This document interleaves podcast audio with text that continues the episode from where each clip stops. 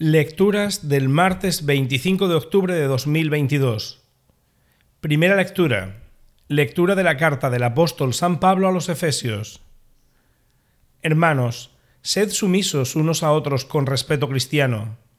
Las mujeres que se sometan a sus maridos como al Señor, porque el marido es cabeza de la mujer, así como Cristo es cabeza de la Iglesia, Él que es el Salvador del cuerpo pues como la Iglesia se somete a Cristo, así también las mujeres a sus maridos en todo.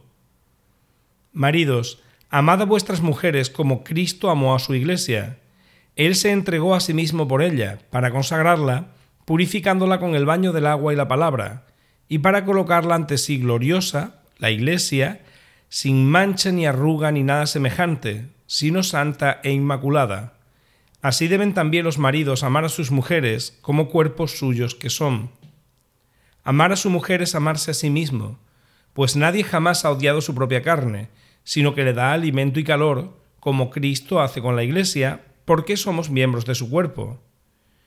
Por eso abandonará el hombre a su padre y a su madre, y se unirá a su mujer, y serán los dos una sola carne. Es este un gran misterio, y yo lo refiero a Cristo y a la Iglesia. En una palabra, que cada uno de vosotros ame a su mujer como a sí mismo y que la mujer respete al marido. Palabra de Dios.